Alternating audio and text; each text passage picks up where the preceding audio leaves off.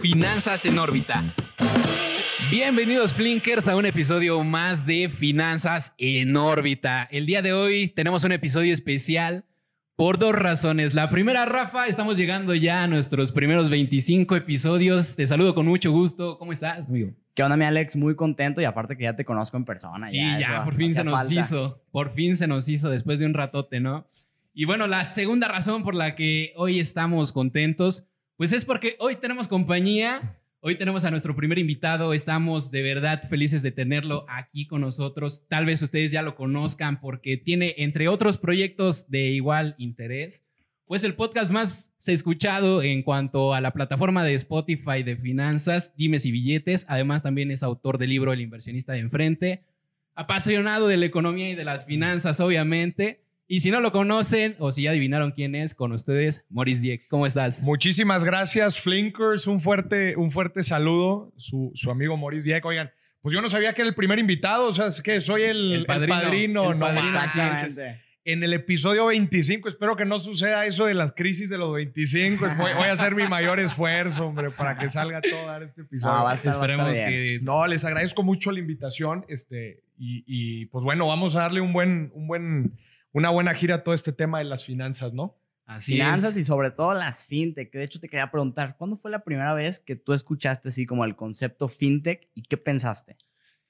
Híjola, lo primero que dije, bueno, ¿y eso con qué se come? No, no, no, te creas. Este, pues ya, ya escuché, digo, llevo eh, varios rato en, en, este tema y, y empiezan digo, de algunos años para acá empiezan a cobrar más fuerza, todo el tema de la ley fintech también las empieza a poner un poquito más en el, en el radar, pero en general pues es una tendencia global a, pues estas grandes corporaciones, estos grandes bancos ofreciendo muchísimos productos y servicios, este, ¿qué es lo, qué, es lo que pasa con cualquier gran empresa, no? Se empieza a volver torpe, se empieza a volver burocrática, instituciones muy, muy reguladas que él después, eh, eh, dentro de todos sus procesos y de sus estructuras, empiezan a olvidar una gran parte que es el tema del, servicio y de en verdad eh, resolverle el problema a la gente, ¿no?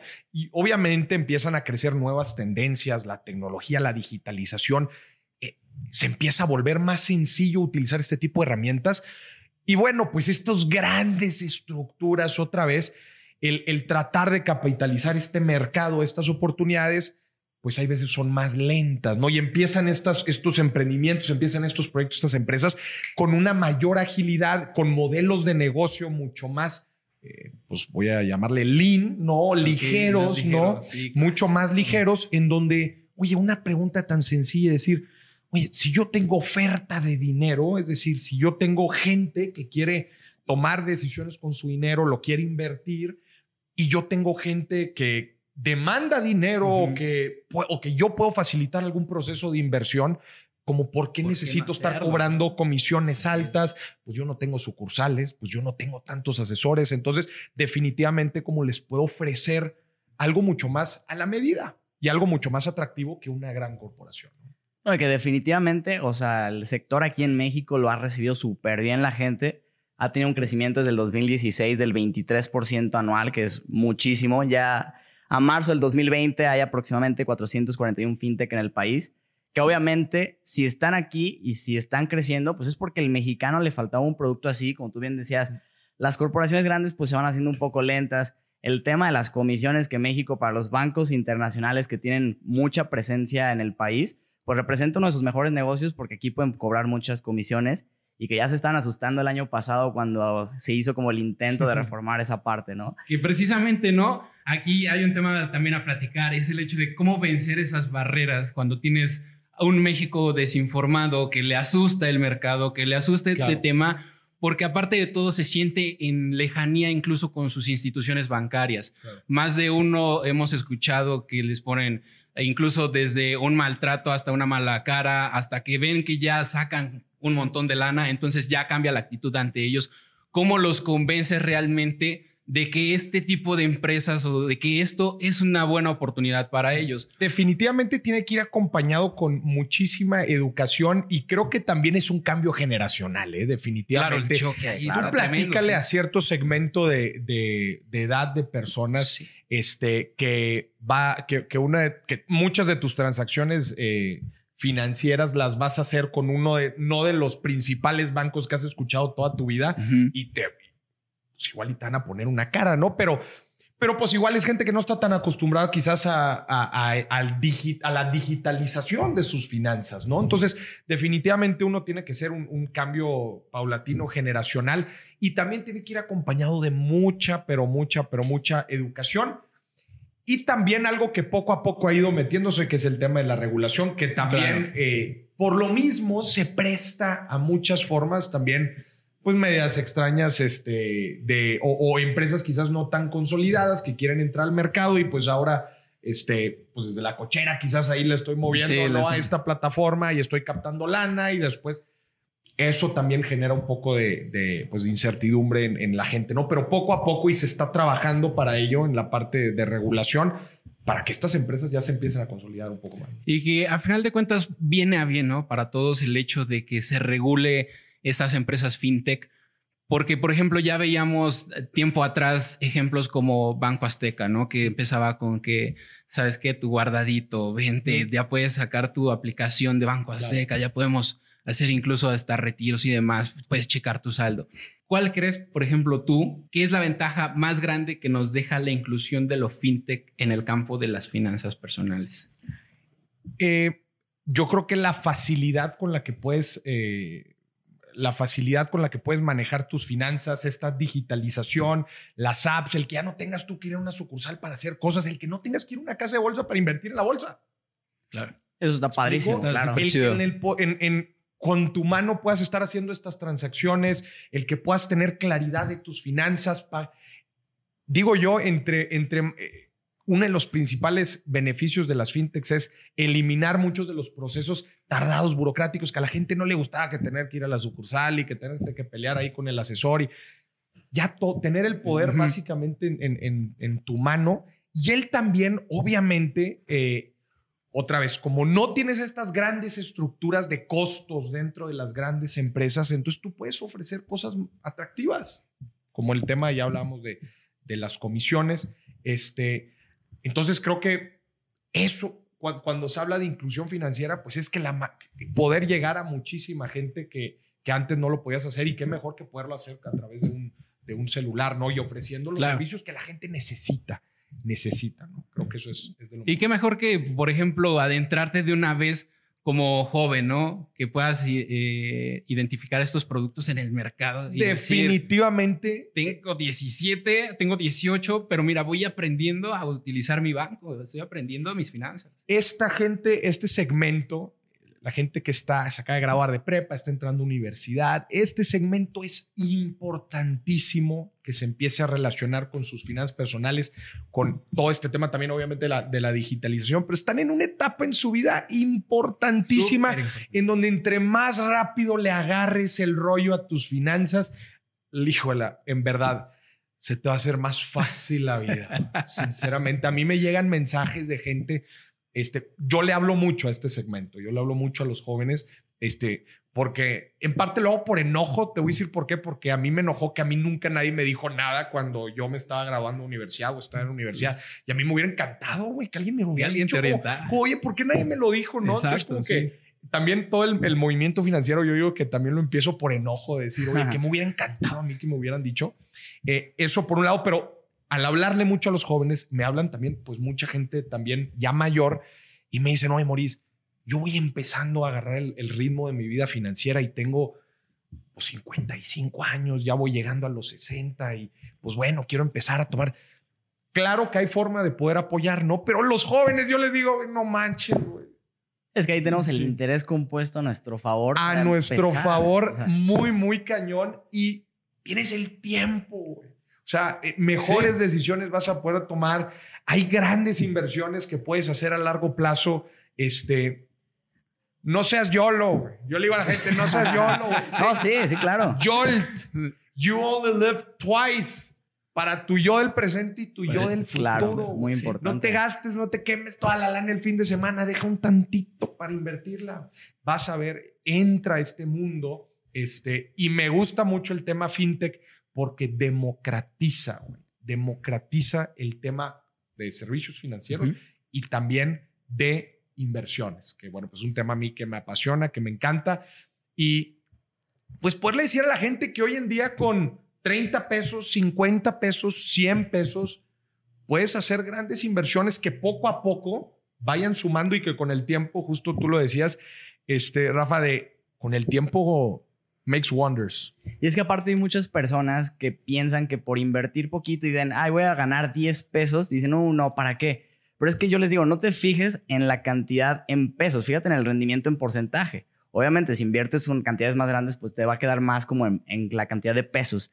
Pero el porcentaje es lo importante aquí. O sea, que tú empieces y si eres constante, o sea, si estás cada mes, como tú dices, separando una parte de lo que ganas, ahorras, pues a largo plazo con el interés compuesto, pues se va haciendo una cantidad brutal.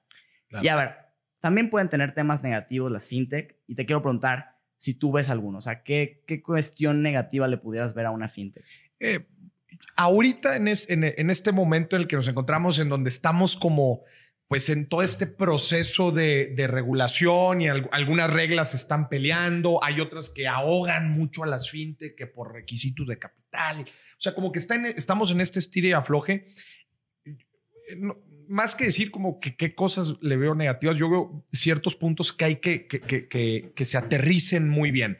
Número uno, que la regulación no vaya a ahogar a las fintech. Es decir, las fintech son fintech y son buenas y son, y son disruptores de mercado porque son flexibles, son dinámicas, este, eh, pueden, eh, sin una gran corporación detrás, pueden resolver servicios, necesidades que la gente, que la gente requiere. Eso por un lado. Entonces, un punto importante, el, no ahogarlos con regulación. Hay nada más con ese tema. ¿Estás de acuerdo que también cuando se habla de finanzas, pues tiene que haber algo de regulación porque si no, o sea, te pasa un 2008, ¿no? Completamente de acuerdo, completamente de acuerdo, pero distinguir que no es un no es un banco, ¿verdad? Claro, sí, completamente de acuerdo. Eso, es, eso es a lo que voy, ¿no? Este, y número dos, que, que tiene que ir muy de la mano con esta parte, es yo sí creo que se debe de, digo, hablando otra vez del tema de regulación, o sea, sí tiene que haber mucha certidumbre para la persona que está adquiriendo esto, porque puede ser un balazo en el pie el hecho de que no suceda. ¿Qué es lo peor que puede pasar? Que nos empecemos a llenar de casos, este, no quiero decir nombres, pero que nos empecemos a llenar de casos eh, negativos, de experiencias negativas, de usuarios poniendo en redes sociales una N cantidad de comentarios y que empiecen a perder la palabra más importante en el mundo de las finanzas, credibilidad o seguridad. Eso es lo peor que le puede pasar a las, a las, a las fintech, ¿no? Claro, sí, concuerdo, definitivamente. Y ya tocabas un poco el tema de bolsa de valores, que definitivamente han venido a democratizar, porque antes necesitabas, una, mucho capital para poder, que te aceptaran en una institución financiera y que te llevaran tus cuentas, y el conocimiento, ¿no? Antes era como súper importante pues que tú supieras en qué se estaba invirtiendo. Y hoy no digo que el conocimiento no sea importante, no quiero que se malinterprete, pero con el Internet y con las fintech que te van acompañando, pues muchas veces ya es mucho más fácil empezar, ¿no? Y sobre todo que te permiten el hecho de poder practicar. Porque aún y cuando no tengas como el conocimiento tal cual del mercado, igual no conoces cómo se maneja la bolsa de valores, hay mucha gente por allá de 17, 18, 19 que está como interesado, sobre todo en estos momentos que estamos en resguardo social, y que por todos lados estamos viendo este bombardeo de utiliza tal aplicación para invertir, utiliza tal aplicación para participar en bolsa, ¿no? Se meten, pero por ejemplo, esta parte que decías de democratizar la participación de la gente a través de inversiones muy pequeñas, creo que es muy importante porque te permite la práctica, te permite ver cómo se comporta el mercado, te permite entrarte a ciertos términos que igual y por curiosidad dices, ¿qué pasó? ¿Qué significa esta devolución en porcentajes? ¿no? ¿Qué, ¿Por qué tengo aquí un más 1% si está a la baja? Sí. Entonces, creo que ese también es un tema muy importante porque a través de la práctica, pues te puedes ver interesado en entrar un poco más en... Claro, son, las inversiones que yo le llamo de iniciación, ¿verdad? El que tú vayas probando, que tienen, tres, tres características, las inversiones de iniciación. Poco dinero, que, que puedas entender y que sean en la medida de lo posible de bajo riesgo. Digo, ya si estás invirtiendo poco, pues ya con de esa forma, pues quizás tú puedas decir, oye, pues es lana que puedo perder, pero bueno, pues le, quiero aprender. Creo que ese es un punto bien, bien importante, especialmente cuando hablamos de la bolsa de valores. La bolsa de valores, pues son instrumentos líquidos, estamos hablando de acciones, este, que es importante entender. También voy a dar dos pasos para atrás. El tema de la democratización también hay veces es, es complejo porque eh, especialmente a los jóvenes, ¿verdad? Que no nos gusta tanto el tiempo, ¿verdad? Y que queremos todo así en caliente. De volada. ¿Qué es lo que sucede? Como que esa famosa bolsa de valor, y luego vemos películas como el logo de Wall Street. Sí, claro. los, los financieros, ¿verdad? Que llegan en los carrazos, entonces dicen, oye, pues eso se hace en la bolsa. Pues en la bolsa son finanzas, ¿no? Pues entonces le entro y ahí seguramente voy a hacer una lana. Y en verdad no entiendes cómo funciona eso. ¿Qué es lo que sucede? Pues inviertes a lo loco, ¿verdad? Y pues cuando inviertes a lo loco, pues es como apostar. Entonces, claro. terminas perdiendo y dices, ay, pues no, eso de la vuelta pues está o muy complejo o es muy riesgoso o me dijeron que era pura mentira. Entonces, mejor, sabes que no le entro. Tiene que ir muy acompañado de la parte educativa. Me encanta el hecho de que puedas, eh, que, que, hoy en día puedas invertir eh, con, con muy poco capital. No necesitas, la neta, mucho dinero para invertir en bolsa. Este, desde ETFs, que prácticamente ya estás muy diversificado, hasta acciones que, pues, ¿cuánto te puede costar una acción, no?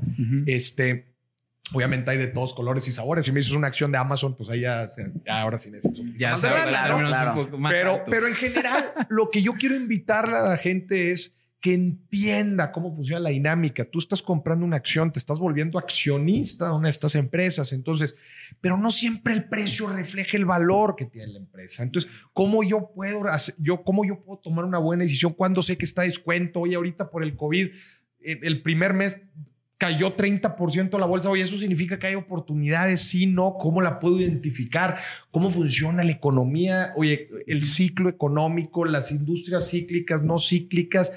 Este, a ver, dos pasos para atrás. Estás comprando la acción de una empresa, o sea, te estás volviendo accionista. Es lo mismo si doña Chonita de aquí afuera, de su puestito de tacos, te diga, oye, ¿no me quieres comprar acciones aquí el puestito de tacos? ¿Qué analizarías? A ver, dime, ¿qué analizarías? Yo analizaría primero qué tanto vende. Ok, entonces le dice, a ver, páseme los estados de resultados, a ver, sí. está vendiendo? ¿Qué tanto está vendiendo de tamales? Eso. Eh, la gente que viene a comprarle. Oye, primero, ¿cuánto le cuesta lo que vende, bueno, también el costo. Para llegar a sus utilidades y toda a ver, parte. Entonces, ¿cuánto vendes? De eso, la tortilla, ¿cuánto sale? El guiso, ¿cuánto sale? Después, los gastos. A ver, ¿está pagando aquí renta o qué onda? Pero quizá también Doña Chonita tiene un factor muy importante. Que dice, ¿sabes qué? Tengo sabores nuevos cada semana. Ah, entonces tiene un diferenciador. Entonces Doña Chonita es mejor que Don Chonito que está al lado. Entonces claro. dices, ¡ay, jula! Me conviene más ahí. Oye, ¿cómo le está yendo a la industria de los tacos aquí en la Ciudad de México? Y no hay un chingo de tacos. Oye, sí, no, a ver cómo está la zona. Te, metes a analizar, ¿no? Y luego y luego también le preguntas a Doña Chonita, ¿y cuánto me cuesta la acción? Ajá. No, a ver, está toda madre tu negocio, Doña Chonita. Vendes guisos a toda madre, ya los probé, está fregón, está muy rico, todo lo que tú quieras. ¿Cuánto cuesta la acción? No, pues 15 pesos la acción. Oye, es barato. Oye, o le compro a un chonito que me lo venda 9, igual no está tan, atractiva, pero pues mi retorno va a ser mejor, güey, porque me lo está vendiendo más barato. Igual y, y, tiene una mejor perspectiva porque yo sé que Don Chonito es muy amigo de una persona que lo va a meter ahí a la operación y que van a poder operar chingón. A ver, esto que acabamos de aventarnos ahorita, ¿qué, ¿cómo se llama? Análisis fundamental. Estamos estudiando un negocio, ¿verdad? cómo funciona el negocio. Entonces, la gente que le dice, oye, eh, Rafa, compra Netflix. Ah, ok. Ah, la, membresía, o sea, 199 pesos. No, güey, que te vuelvas accionista de Netflix, güey. Compra la acción en Netflix. Ok, ¿y por qué voy a comprar Netflix? ¿Ya viste que salió Disney? ¿Ya viste que salió Disney Plus? Sí, sí. Ok, ¿ya viste Amazon Prime? De Amazon eh, Prime, Prime, Prime, Prime, Prime. Ok. ¿Y qué viene hacia adelante? ¿Qué proyectos tiene? Oye, ya te aventaste su reporte anual. Ya te metiste a ver cómo, cómo están creciendo sus ventas. No, le van a meter a contenido. No. Eso es lo que tienes que hacer, güey. Maurice, too complex for me. No es para ti, güey. Sí, no, no, no es para no todos. Es para ti, claro. Eh, no vayas, eh, eh, estás, entonces estás jugando a la ruleta, güey. Y, y, creo que estás tocando un tema muy interesante, muy importante también, tanto para el mercado mexicano, si lo comparamos con la bolsa americana. Tal vez las empresas que cotizan en la bolsa mexicana pues no te parezcan tan atractivas, ¿no? Si son más alcanzables, ejemplos como Cemex, que te cuesta 8 pesos la acción. Vamos, vamos allá con mis paisanos del norte. ¿eh? Pero, por ejemplo, si lo comparas con la bolsa americana, por darte un ejemplo, suena más atractivo Disney, quizá, que está más cara en acciones, bueno, el valor de la acción, pero está sacando productos nuevos, quizá es más interesante, es más llamativo. Eso es algo que tenemos que luchar para empezar. Una cosa es el nombre y, igual Amazon está caro. Igual Amazon está. ¿Qué ha pasado de septiembre para acá? El, que, el que todos los que vieron las tech stocks este, yendo para arriba, recuperando ese famoso 30% que perdieron en el COVID. ¿Y luego qué pasó en septiembre, güey? Llevan cuatro semanas a la baja. A la baja, güey. Entonces, definitivamente. Te la compro. Es algo muy sexy, muy atractivo el poder decir, no, este FEMSA, pues no, este, o América Móvil aquí el paisano, no, no, pues no, este, mejor Netflix. Nada más. Sounds cool. Hay un tema interesante que, que sí es una ventaja tangible y es que al comprar en la bolsa americana tu inversión está dolarizada. 100%. Y como está dolarizada, y bueno, sabemos que el peso siempre se va depreciando contra el dólar, un año más, un año menos, pero desde el 89 pero lleva... ¿Cómo vamos este año? Este año. Y en promedio desde el 89 es un 6.90 aproximadamente. Entonces, ahí al tú invertir, si haces bien tu labor en escoger una buena empresa americana, pues no solo vas a tener el rendimiento que te dé la empresa, sino que vas a estar protegido ante esa depreciación. definitivamente. Eh, eh, eso es parte también de entender la inversión en bolsa. Que si estás comprando acciones gringas, están dólares. Entonces, hay, hay doble juego ahí. estás ganando por la acción, estás ganando por los dividendos y estás ganando por los por, por, por, por el dólar, ¿no? que hay algo también bien interesante de la bolsa americana. A ver, pues no hay que tapar el sol con un dedo, ¿verdad? Y, hace poquito grabé un episodio chingón, por cierto, me aviento el comentario, sí, Este, acabo de grabar un episodio chingón con César eh, Sergio Vela. Él hace negocios en Estados Unidos y, y, decía muy puntualmente, oye, a ver, la economía de Estados Unidos es, son 20 veces México. A ver, aquí estamos grabando en una mesa Pon 20 Méxicos, 20. 1, 2, 3, 4, 5, 6, 7, 8, 9, 10. 20. 20. Eso es de Estados Unidos. Eso es Estados Unidos. Esa es la economía gringa. ¿Cuál es el market cap de la, del New York Stock, Exchange? Como 20 trillones, güey. ¿Cuál es el, el, market cap de la de México? Como 500 billones. ¿Cuánto vale la economía gringa contra la mexicana? nada más Dallas y Houston. Nada más Dallas y Houston es México. Hazme el favor. No, obviamente estás hablando de la principal economía del mundo, ¿verdad? De Estados Unidos, que pues eso claramente tiene sus, beneficios, ¿no? Claro. Estás hablando de una bolsa que se funda en los 1700, pues contra otra en 1930. ¿Cómo, ¿Cómo podríamos hacer que la gente se interesara un poco más en esta modalidad de la inversión, porque ah, por ahí hay un dato relativamente, pues viejo más o menos. Hace dos años se hablaba de que en México teníamos 35 inversionistas en bolsa por cada 10 mil mexicanos.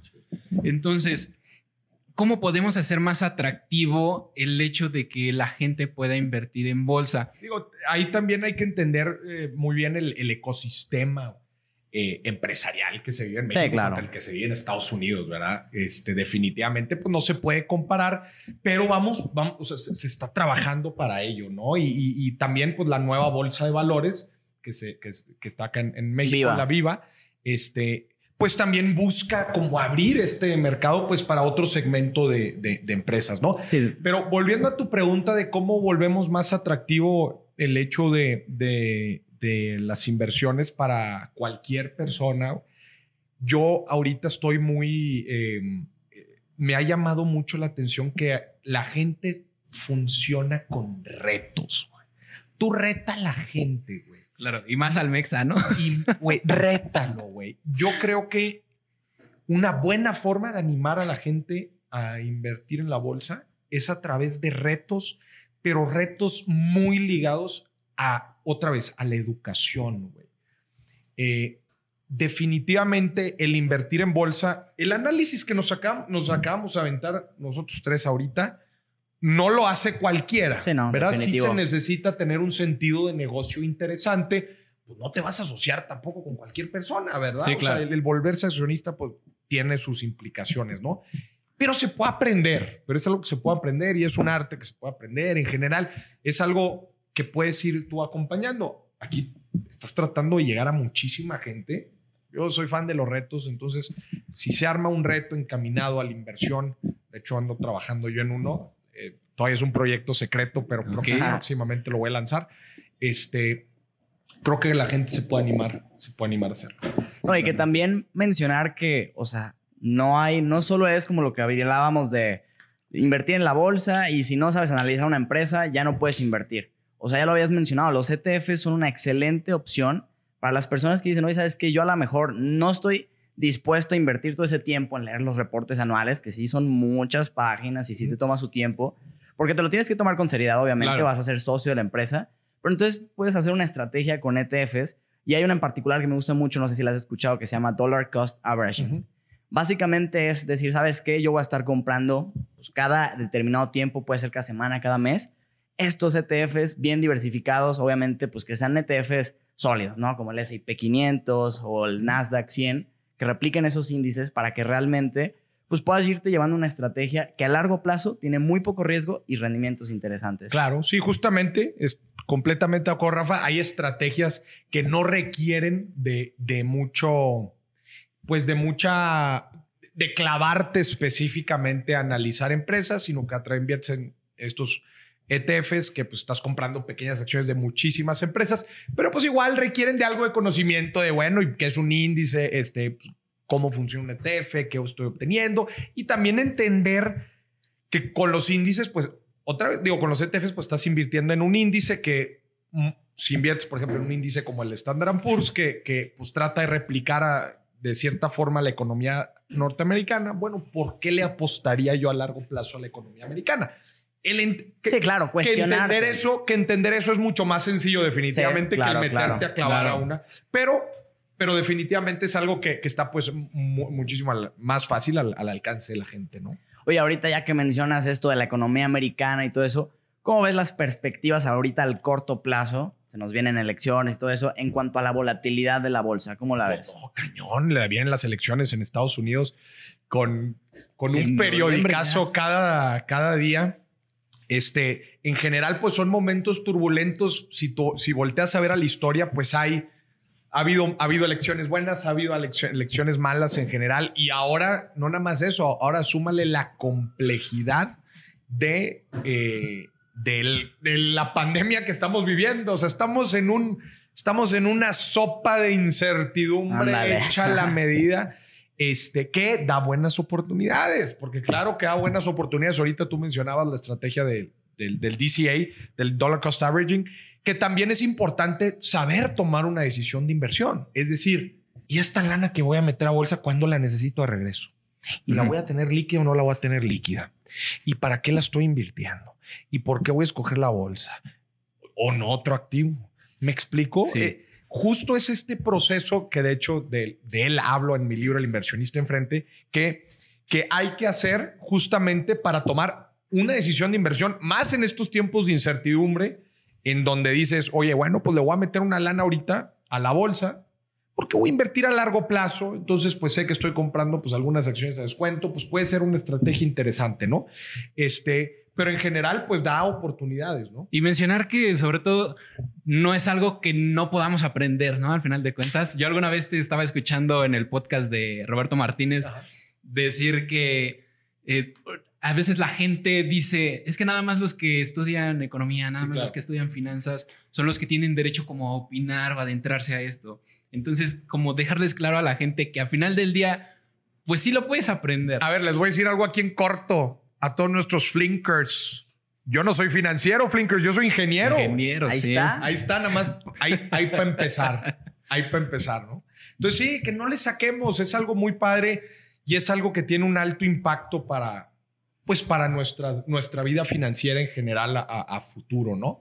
Este, y como decía ahorita Rafa, hay estrategias para todo tipo de gente, que en general... Sí, del que no quiere correr nada de riesgo, pues que se vaya a plazo fijo. Y, hablando, hablando de, de, todo, de todas las inversiones, o sea, lo que yo digo, el invertir se dejó, dejó de ser una, un, un lujo se convirtió en una necesidad. Hay un producto de inversión para todos los estómagos, para todos los plazos, para todas las necesidades. Hay algo para ti y es algo que el gobierno prácticamente pues, nos ha dicho que es una obligación para todos nosotros hacerlo. Este, y pues que es importante y relevante para nosotros. Y sobre todo que se vuelve hoy en día una necesidad, una necesidad, perdón, para nosotros como jóvenes. Porque recordemos, o sea, a futuro nosotros ya no tenemos planes de retiro. Justo, justo por eso lo decía, sí, exactamente. No, con lo que te pensiones en tu Afore y pues bueno, a ver cuánto Cuánto vives, ¿no? Exacto. Pero bueno, también esto de que hablábamos de la educación nos lleva a hablar, por ejemplo, casos como el de Inglaterra y hemos visto cómo está creciendo el mercado a través de estos productos de inversión. Yo te quiero preguntar, falta mucho para ver a un México en la tendencia en este rubro. México es, es de los principales, creo que junto con Chile, es de los principales países pioneros en, América Latina. Sí, y, sobre, y Brasil, Chile. Y Brasil, Brasil. En el, tema, en el tema fintech, yo no le veo mucho tiempo, especialmente porque se está. Y, me gusta ver muchos proyectos que ya, por lo menos en, el, en el, segmento de, de los jóvenes, ya están cobrando mucha relevancia de diferentes esquemas de inversión, de diferentes servicios. En general, el ecosistema fintech en, en México ha agarrado mucho poder. he visto un crecimiento exponencial en, en, los últimos años. Yo creo que en los próximos 10 años se va a poner bien, bien interesante y, va a haber mucho first mover advantage, o sea, para los primeros que entren al, mercado, sepan tener un modelo de negocio atractivo, sepan rotar y girar sus modelos, eh, sus, ofertas de valor. Este, creo que estamos ahorita justo en el momento para empezarle a apostar al tema fintech definitivamente. Los próximos 10 años, acordémonos también que la pandemia aceleró en pasos agigantados la adopción tecnológica de todos, de todos.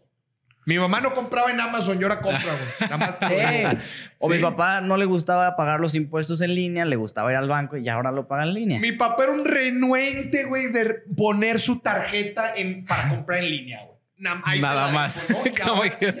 Entonces, a ver, si todo esto de la, del coronavirus empuja la digitalización de grandes y chicos y los, las fintech se concentran en un mercado digital que no se nos haga raro, así como se estén impulsando el e-commerce, por ejemplo, las fintech, es más, de hecho, digo, definitivamente creo que va a ser una tendencia acelerada el tema fintech. Si de por sí ya venía, ya venía fuerte, ya venía acelerada, ahora más. Definitivamente. No, y la regulación, la verdad, fue aclamada a nivel internacional, o sea, porque sí está tratando de ver como muchos conceptos. Digo, obviamente no es perfecta, pero el tema de que ya esté todo como, pues ahora sí sobre la mesa para que digas, ah, estas son las reglas, entrenle jugadores a ofrecer sus servicios, pues va a ayudar muchísimo, ¿no?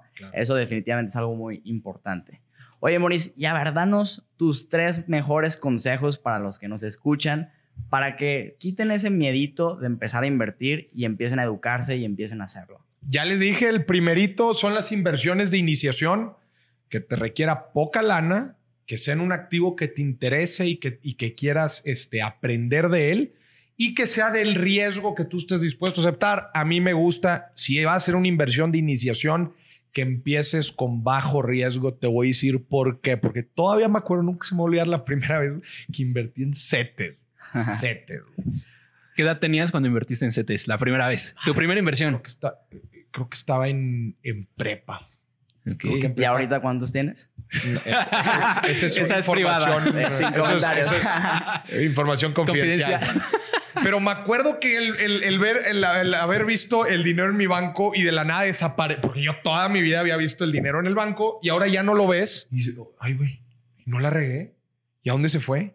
Y mis ahorros y todo lo que trabajé el verano, ¿a dónde se fue? ¿Qué? Te apanica el simple hecho, la primera vez te apanica el hecho de, de tan solo dar este primer paso démoslo seguro. Imagínate que dieras el primer paso y lo das mal. Sí, Por eso yo le digo, ¿cómo le haces para meterte a la alberca? Pues primero... Pues de a poquitos, mi hay, hay, raza bien atrabancada, ¿va? Pero pon el primer pie. Ya que sientas seguro, ahí va el otro. Y te vas metiendo cada vez más hondo. Más hondo, más. En un abrir y cerrar de ojos te vas a volver un experto. Lo que yo quiero decirle a la gente es que no busques Obviamente no busques volverte millonario de la noche a la mañana. Busca convertirte en un buen inversionista, en identificar muy bien cómo, cómo funciona el activo que estás comprando. Estás comprando una acción, te estás volviendo accionista, estás comprando un instrumento de deuda, estás prestando tu lana, estás emprendiendo un negocio, pues estás buscando resolver una necesidad. Si estás comprando un ETF, bla, bla, bla, bla, bla, bla, ¿no? Este, pero en general, entiende cómo funciona eso, conviértete en un buen inversionista, aprende a comparar. Oye, ¿por qué yo compraría A o no B? Aprende a conocer tu perfil de inversión para tomar buenas decisiones, cómo las ligas con tus metas financieras. Eso es lo que quiero desarrollar. Buenos inversionistas, no inversionistas millonarios en Excel. Claro. Que, luego no se hace nada, ¿no? O peor aún, que le tienes miedo, das un paso en falso. Y, ahí quedaste, güey. Y ahí quedaste, ¿no? Entonces, definitivamente la, primera recomendación es este, armar tu inversión de iniciación. Número dos, sería que eliminemos los mitos, los famosos mitos de las inversiones, que necesitas mucho dinero. Ya platicamos aquí bastante que no necesitas mucho dinero. En cual, prácticamente en cualquier activo de inversión que quieras, no necesitas mucho dinero. Nada. Instrumentos de renta fija no necesitas mucha lana. Deuda no necesitas lana. Crowdfunding no necesitas lana. Bolsa no necesitas lana. Bienes raíces no necesitas lana no necesitas tanta lana. Eh, negocios, emprender un negocio prácticamente no necesitas lana. O sea, no necesitas tanta lana para empezar a emprender hoy o si inviertes en tus siete activos invisibles, todavía menos. Este, eso por un lado. Otro, otro famoso mito, son muy riesgosas las inversiones, pues hay, hay para todos, los, para todos los, los estómagos y que son muy complejas. Pues ya vimos ahorita, hay formas de invertir bastante tranquilas y hay otras pues que sí requieren que te metas un poquito más a, aprender, ¿no? Esa sería la recomendación número dos. Y la recomendación número tres es como yo en todo le pido a la gente, su primer caso de éxito. Atrévanse, el primer paso, que generes el primer rendimiento, que te paguen los primeros dividendos, que veas el primer aumento de capital, que veas lo que sea. El primer caso de éxito, porque tú necesitas nada más un caso de éxito para mantenerte motivado y seguir adelante. Claro. Y esto es un maratón. Las inversiones son maratones. No vas a invertir nada más una semana, un mes o un año. Esto, esto es de largo plazo. Este, y más si eres joven y vas empezando tu vida. Este, esto es un maratón y hay que aprenderle. Pues ahí lo tienen, queridos flinkers. Ya no hay pretexto. ahora sí que la acción que tú quieras también ya la puedes comprar en pedacitos. En todo puedes invertir ya con poco dinero, como bien decías. Empiecen a educarse para que puedan empezar a invertir con un plan, como bien dices, trazado. Moris, pues te agradecemos muchísimo que hayas venido aquí al programa. Muchas gracias. Fue un placer tenerte el día de hoy aquí con nosotros. Yo quiero felicitar a Flink por, por ser una de estas empresas disruptivas que están tratando de llegar a la gente eh, eh, con ofertas innovadoras para democratizando el mercado. Qué bonito es ver, ver empresas que, que, que buscan que la gente aprenda más sobre el tema de inversiones, una inversión súper interesante como es la inversión en bolsa y no nada más eso sino también aterrizándolo a todos y que puedan invertir pues con muy poco dinero y prácticamente Flink, pues una de las mejores formas de, poder hacer estas inversiones de iniciación este, y empezar a entrar para las inversiones en bolsa, ¿no? Excelente. Gracias por esta iniciativa y por, por hacer de este México un México más financiero. Podrías invitar a los escuchas a que pues se vengan a escuchar el podcast de Finanzas en órbita. Digo, tal vez un poco de competencia Sí, claro. Véngase aquí al, podcast compañero, al podcast colega, este, Finanzas en órbita, pues que están hablando de muchísimos temas igual relacionados a finanzas personales, inversiones, este, pues todo esto que tiene que ver con tu dinero y para que puedas tomar mejores decisiones. Toda la gente invitada. Y también, ¿cómo te podemos encontrar en redes? Síganme en redes sociales, arroba Maurice Dieck, en todas las redes sociales, YouTube, Instagram, LinkedIn, Facebook, eh, Twitter. Todas, no, me faltó ninguna. TikTok. Este, me pueden encontrar también en la televisión, en los programas de Televisa, me pueden encontrar en Spotify, Dimes y Billetes, es el podcast hermano aquí de Finanza en órbita. Este, y bueno, adquieren mi libro El inversionista enfrente, mi juego de mesa, afortunadamente. Este, y bueno, creo que hasta ahí. Pues ahora, sí que la que uses ya está. Salimos, pero con más conocimiento de este día. Pues ahí lo tienen, el capítulo 25 con Morris Dieck. Y pues Rafa, ¿A dónde nos vamos? ¿Dónde nos encuentran? Pues nos pueden a nosotros encontrar en Instagram y Twitter como arroba mi Flink y en Facebook y LinkedIn como Flink. Ya lo saben, nos escuchamos el lunes con más noticias y más información. Finanzas en órbita.